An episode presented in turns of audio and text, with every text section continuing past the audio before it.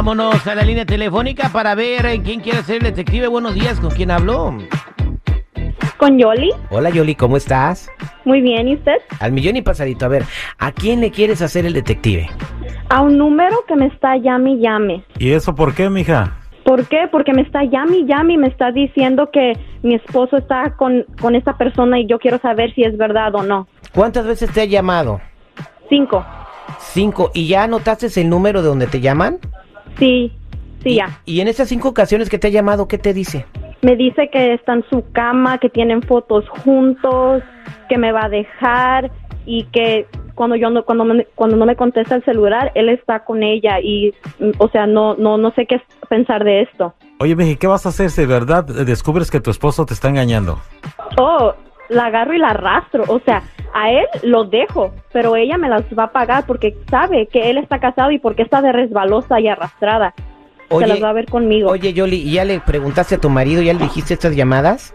Sí, y siempre me lo niega, me lo niega, me lo niega, me lo niega y a veces ni me contesta las llamadas. Ah, bueno, pues y una, y una cosa, ¿tú ya has tratado de marcar este número? Sí, he tratado. Y no te contestan. No, no me contestan. Bueno, pásame el número. Vamos a hablar nosotros aquí de- con el número desbloqueado a ver si nos contesta ella.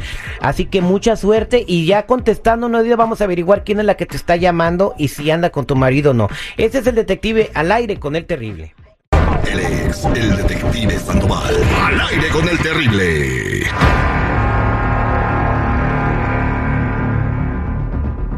Estamos de regreso con el detective al aire, con el terrible Jolly, con un problema tremendo. Eh, su esposo se llama Franco, eh, se lo preguntamos fuera del aire.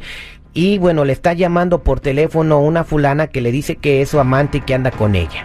El marido dice que no sabe quién le está hablando, que él es inocente, que él no está haciendo nada. Y bueno, ella le ha marcado al número, no contesta. Nosotros vamos a intentar llamarle con el número desbloqueado para ver si nos contesta a nosotros, ¿ok? No sabemos cómo se llama, si nos contesta, así que no sé ni cómo agarrarla. Nomás con el nombre de Franco vamos a tratar de, de hacer algo, ¿ok? Vamos a marcar.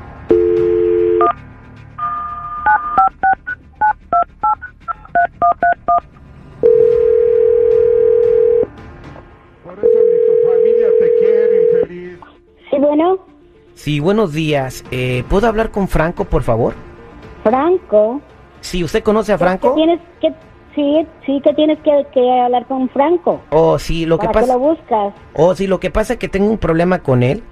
Eh, me debe dinero, ¿verdad? Entonces tengo este número telefónico que me dieron. Entonces, pues, no sé si me lo puede pasar o usted me puede ayudar a resolver el problema.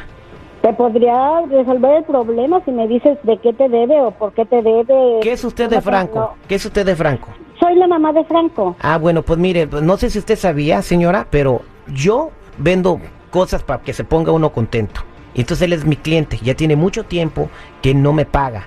¿Ok? Entonces se va a meter en problemas si no me paga, señora.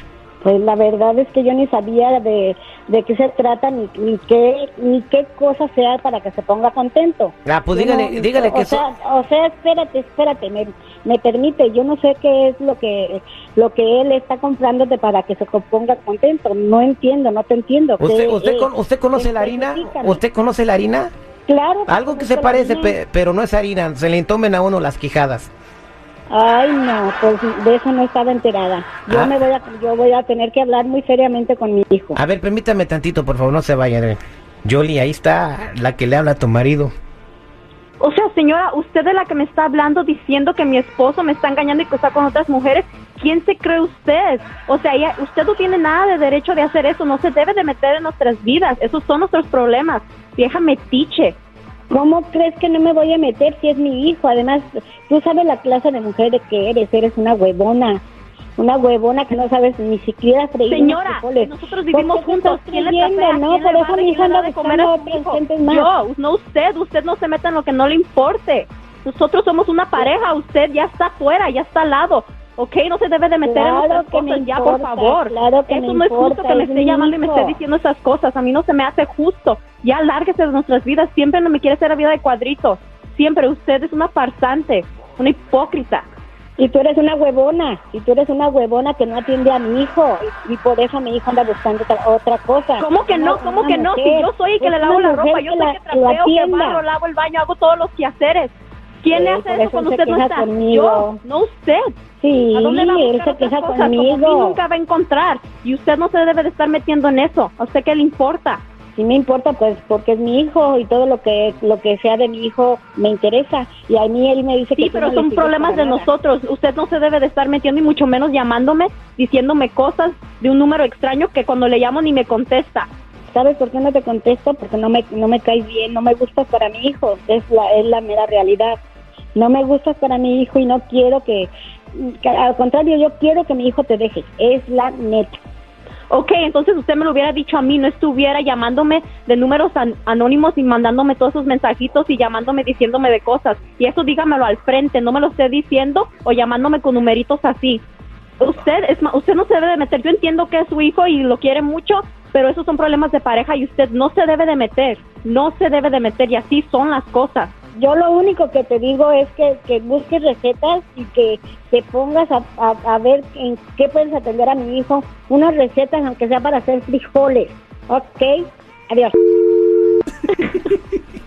¿Qué pasó, Yoli? ¿Tú eras tu suegra? Era mi suegra, no lo puedo creer. No lo puedo creer. Ay, Dios mío. Eh, entonces, ¿qué, qué piensas hacer?